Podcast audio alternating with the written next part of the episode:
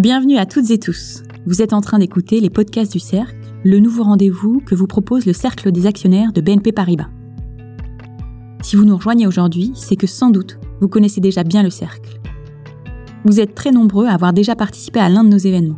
Et je suis sûre qu'on a déjà parlé ensemble de peinture, de musique ou de cinéma, après une visite guidée au Centre Commun d'Aix-en-Provence, lors d'un concert de jazz au Sunset à Paris, ou encore à Cannes pendant la quinzaine des réalisateurs. Ces derniers mois, les occasions d'échanger se sont faites trop rares à notre goût. On a donc cherché un autre moyen de susciter des conversations autour de la culture. À travers les podcasts du Cercle, nous souhaitons vous faire découvrir de façon originale un artiste, une œuvre, une exposition, un lieu. Les thèmes des épisodes font tous écho aux événements auxquels nous vous convions ou auxquels nous aurions aimé vous convier. Et comme je vous l'ai dit un peu plus tôt, nous aimons les conversations. C'est pourquoi chaque épisode est composé d'une interview. Devant le micro, l'invité du jour. Cela pourra être un artiste, une conférencière, une directrice de cinéma, un organisateur de festival. Et derrière le micro, c'est moi, Marine, la voix du cercle. Ma mission est simple, lire dans vos pensées et poser les questions que vous vous posez sur le thème de l'épisode à notre invité. Maintenant que votre curiosité est à son comble, passons sans plus attendre au programme de l'épisode d'aujourd'hui.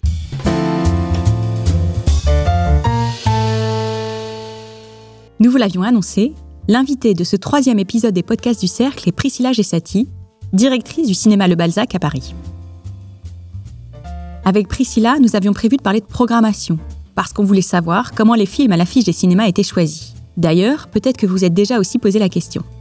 Mais comme malheureusement on ne va pas tout de suite pouvoir retourner dans les salles obscures, nous avons préféré changer d'angle. On a donc demandé à Priscilla de nous raconter comment elle s'est retrouvée à la tête de ce cinéma emblématique de Paris qu'est le Balzac. Vous allez l'entendre, son parcours a été nourri par une double passion. Celle du cinéma, bien sûr, et celle de la culture russe. À ce stade, normalement, vous devez être intrigué. Alors passons sans plus attendre à l'interview.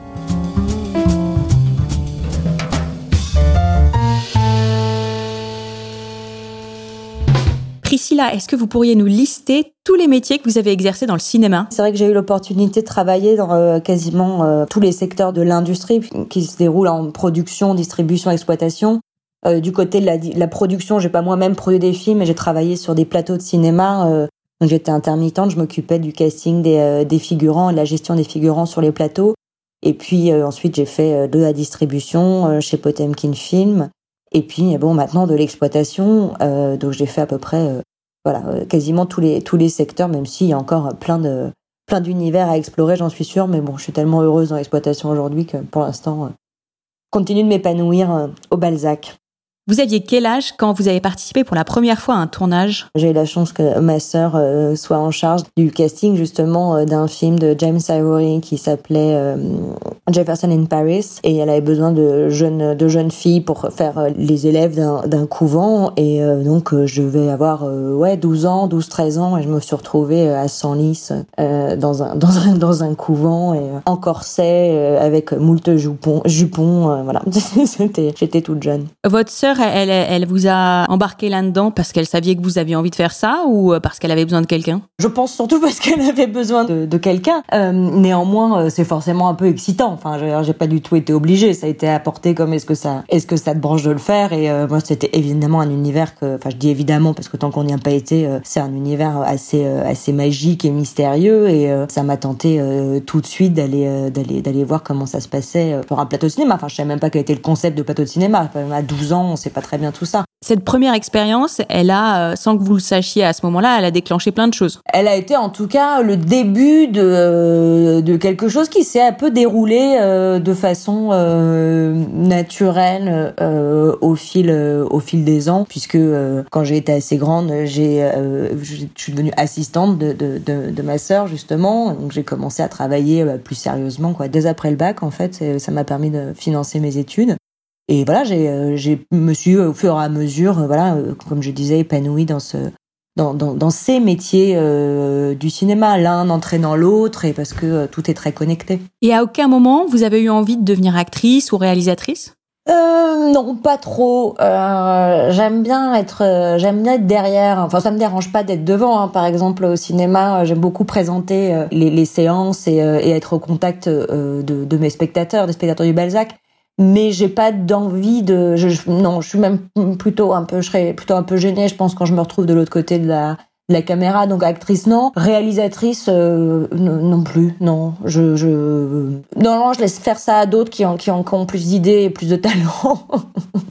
vous m'aviez dit quand on préparait l'interview que vous, vous aimez bien être du côté de de la fabrique et faire en sorte que tout fonctionne bien, c'est ça? Oui, c'est ça. Et puis euh, c'est aussi un peu la magie des plateaux de cinéma. Euh, quand on est sur un tournage, euh, c'est vraiment euh, c'est show must go on, c'est-à-dire qu'on essaie de tout faire pour que les choses soient possibles. Alors c'est là aussi qu'on apprend sur les plateaux à entre guillemets tricher, c'est-à-dire que la caméra permet parfois de faire croire des choses. Enfin, c'est le, le principe même hein, de, de cette magie-là et de cette entre guillemets illusion. Mais parfois il faut quand même faire preuve de beaucoup d'ingéniosité pour arriver à contourner des obstacles et, et c'est ça que je trouve assez euh, assez merveilleux et, magique dans le cinéma. Et pouvoir participer de, de rendre les choses possibles euh, ça m'a toujours beaucoup amusé. Tout en travaillant sur les plateaux de cinéma, vous avez fait des études de russe jusqu'à un niveau universitaire. À quel moment ces deux voies ont convergé? En fait, elles ont convergé très tôt. Quelque part, elles sont nées quasiment euh, au même moment parce que euh, j'ai eu la chance d'être dans un collège qui proposait du russe en LV2, enfin de, deuxième langue vivante. Et notre professeur, qui s'appelait Madame Launay, pour attirer des élèves dans sa classe, donner des initiations dès, le, dès la classe de cinquième et euh, nous avait fait euh, voir en classe, alors que voilà, personne parlait russe, hein, c'était vraiment l'initiation, euh, un film de Nikita Mikhalkov qui s'appelle euh, Lourga. J'étais en cinquième, donc ça devait être 12-13 ans. Finalement, je me suis aperçu que c'était euh, pour pas contemporain de ma première expérience de, de plateau. Et ce film de Mikhalkov, bien que regardé sur un écran de télé dans une salle de, de classe, hein, c'était pas c'était pas une expérience de cinéma au grand cinéma, mais a été une espèce de, de, de jeu de cinéma. Et est-ce que euh, vous avez participé à des tournages de films russes Oui, ça m'est arrivé parce qu'on n'est pas euh, quand même si nombreux à parler russe et à faire euh, des, des, tournages. Donc les quelques tournages russes qui ont eu lieu à Paris, enfin je suis pas sûre d'avoir travaillé sur tous, mais en tout cas sur j'imagine la plupart. Et c'est ça aussi c'est des expériences très amusantes. Mais j'avais eu l'occasion aussi de travailler sur des tournages américains, des tournages étrangers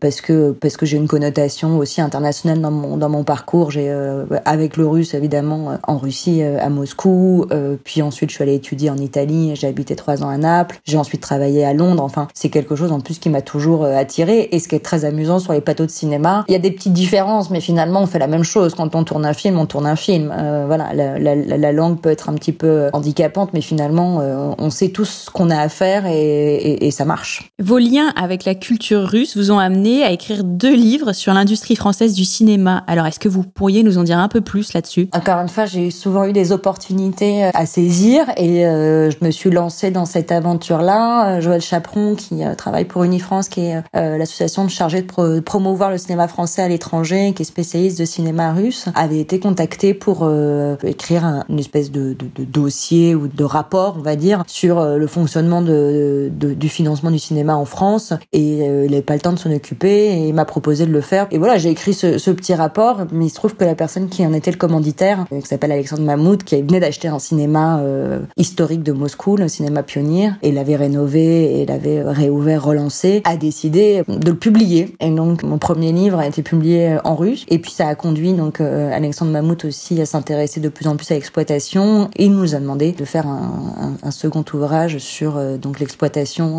en France. Et du coup, il a été celui-ci en tout cas publié en, en France chez Dixit. Il s'appelle l'exploitation cinématographique en France. Et aujourd'hui, je le réécrirai probablement. Il faut bien sûr me faire des mises à régulière parce que la législation change et surtout ce qui est amusant c'est que je l'ai écrit euh, que je n'étais pas encore euh, dans l'exploitation. Oui, c'était presque un peu prémonitoire. Exactement.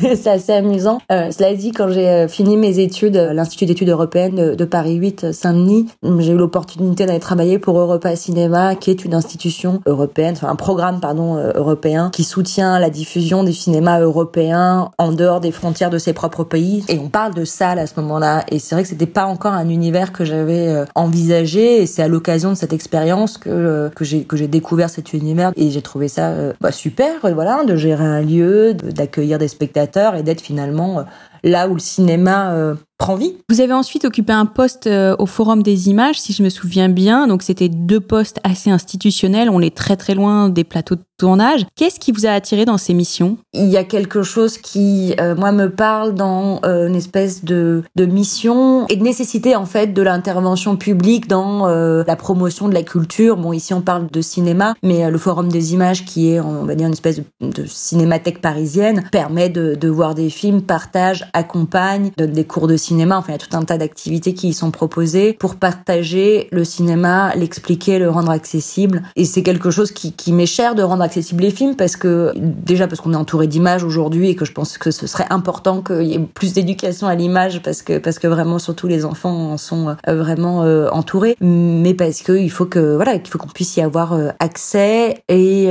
que cet accès soit accompagné. Et vous avez jamais envisagé de faire votre carrière sur les plateaux de tournage? courage non, à un moment donné, j'ai changé de voix et, euh, et, voilà, c'est des choses qui se passent comme ça euh, dans la vie. Il y, a, des choses qui me manquent, hein, des plateaux. Euh, ouais, des, choses très rigolotes, de, de, de, de, se lever très tôt le matin et de traverser euh, des villes ou des paysages pour retrouver 40 personnes au milieu de la campagne pour pour tourner un film. C'est rigolo, le fait de travailler à fond sur un film, c'est-à-dire pendant, on va dire, je sais pas, deux trois mois, à fond, à fond, à fond, à fond, et puis de, de s'arrêter. C'était des rythmes de travail qui me qui, qui me plaisaient aussi. Mais bon après on passe à autre chose, on passe à autre chose. Quand on observe votre parcours, ça paraît logique que vous soyez retrouvé à diriger une salle de cinéma. En revanche, vous, vous m'expliquiez que c'était quelque chose que vous n'aviez pas forcément anticipé. Est-ce que vous pouvez nous raconter comment vous êtes arrivé au Balzac? Le monde du cinéma en général et l'exploitation en particulier, c'est des mondes où euh, souvent quand on veut y entrer, on sait pas trop par euh, où est la porte. Bon, moi je me sentais toujours plus euh, finalement sur des, des, thématiques de recherche. Je pensais plutôt que j'allais continuer à écrire des livres et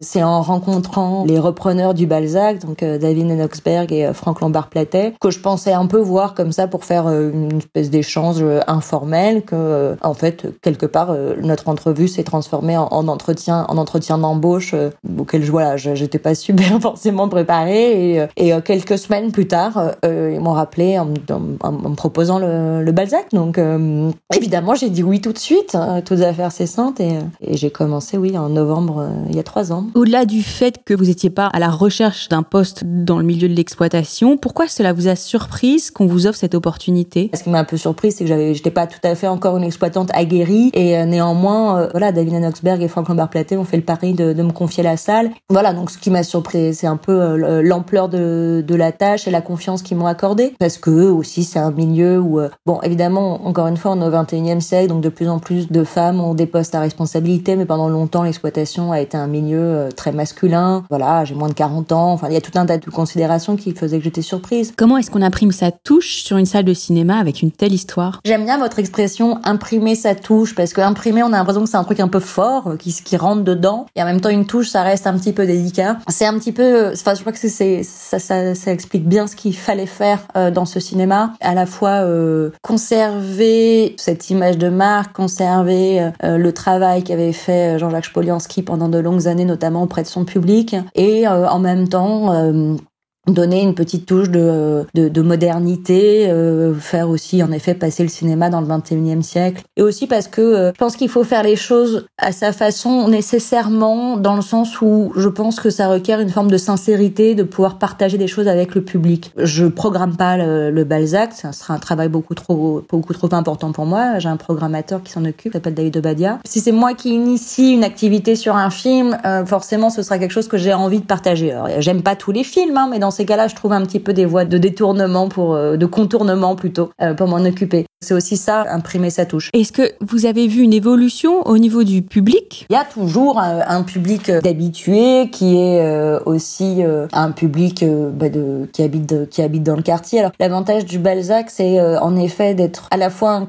quelque part un cinéma de proximité et euh, on est un vrai lieu de socialisation et c'est vrai qu'on a beaucoup en effet de personnes qui sont retraitées qui viennent euh, au cinéma. Moi souvent mes séances les plus fortes elles sont l'après-midi. Hein. Notre ambition était aussi euh, de faire une espèce de processus de rééquilibrage on va dire des publics. Donc j'ai relancé les séances pour les enfants et ça fonctionne, ça commence à fonctionner pas mal. Et puis aussi dans la programmation du, du, cinéma justement le travail de David Obadia, voilà de proposer des films pour peut-être parfois un public public un petit peu plus large ou euh, aussi tout simplement parce que euh, le Balzac, comme toute activité euh, commerciale, a besoin de, faire des entrées. Hein. Et on a une petite progression depuis, depuis les dernières années qui est plutôt encourageante. Cela fait maintenant trois ans que vous dirigez le Balzac. Maintenant que vous avez un peu de recul, est-ce que l'idée que vous aviez de ce métier correspond à la réalité? Et qu'est-ce qui vous plaît le plus dans ce boulot? J'avais eu la chance de déjà avoir une petite expérience à Londres, mais c'est vrai que très vite on se retrouve bah, à avoir parfois des priorités absolues qui sont des problèmes parfois juste structurels ou, ou de plomberie ou de, euh, de caisses qui fonctionnent pas, qui sont des problèmes extrêmement bloquants et importants qui prennent un peu la priorité sur, euh, sur tout le reste et qui sont pas les trucs les plus glamour, euh, on va dire. Bien que moi, en fait, ça m'amuse toujours un petit peu ce genre, entre guillemets, d'urgence. Et sur les côtés euh, épanouissants, il y en a dix mille. Il y a, en effet, être au rendez-vous pour retrouver les spectateurs. Il y a un truc hyper particulier dans l'exploitation, c'est qu'on est ouvert 365 jours par an. C'était pour moi ce qui rendait l'exploitation très particulière. Ce qui a rendu par ailleurs les fermetures très particulières parce que fermer les cinémas là comme on a été, on a dû le faire euh, pour les raisons de confinement, euh, c'était des procédures auxquelles on n'était pas euh, tout à fait habitué. En tout cas, moi, c'est la première fois que je fermais le cinéma pour pour plus qu'une nuit. Ça a un peu été déroutant aussi pour bon nombre de spectateurs qui sont des spectateurs assidus on en a beaucoup au Balzac. On est retourné au cinéma quelques jours avant l'ouverture officielle. C'était en juin, je crois, et on avait la grille qui était à moitié ouverte. Il y a des gens qui passaient la tête pour venir nous, voilà nous, dire bonjour et nous dire qu'ils attendaient qu'on rouvre. Et euh, je dois dire que c'est vraiment une grande gratification quand euh, voilà quand les spectateurs euh, viennent vous soutenir et vous dire qu'ils attendent que le cinéma rouvre ou qu'ils répondent présents aux activités qu'on leur propose, à certaines programmations.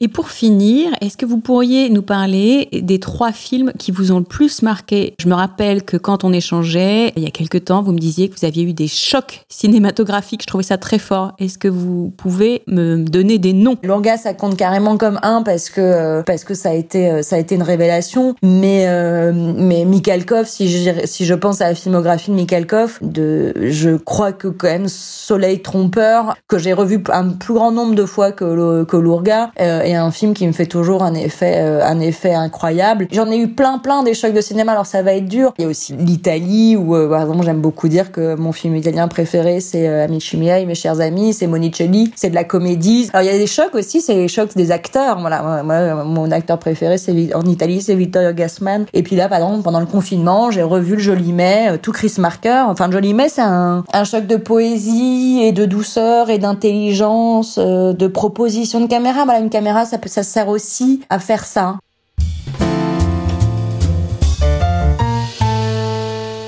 C'est ainsi que cette conversation s'achève. Je suis sûre que, comme nous, vous avez été conquis par l'enthousiasme et l'énergie de Priscilla. Si bientôt, oui oui, il faut rester optimiste, vous avez l'opportunité d'aller au Balzac, vous la saluerez de notre part? En attendant, si vous souhaitez en savoir plus sur les films que Priscilla a évoqués, vous trouverez les liens dans la présentation de l'épisode. Il est temps pour nous de vous remercier. Vous avez été nombreux à nous écrire pour partager vos impressions sur ce podcast. Vos commentaires étaient tous très encourageants et très constructifs. Cela nous a fait chaud au cœur et nous motive pour poursuivre cette aventure. Et d'ici là, nous vous souhaitons de très belles fêtes de fin d'année.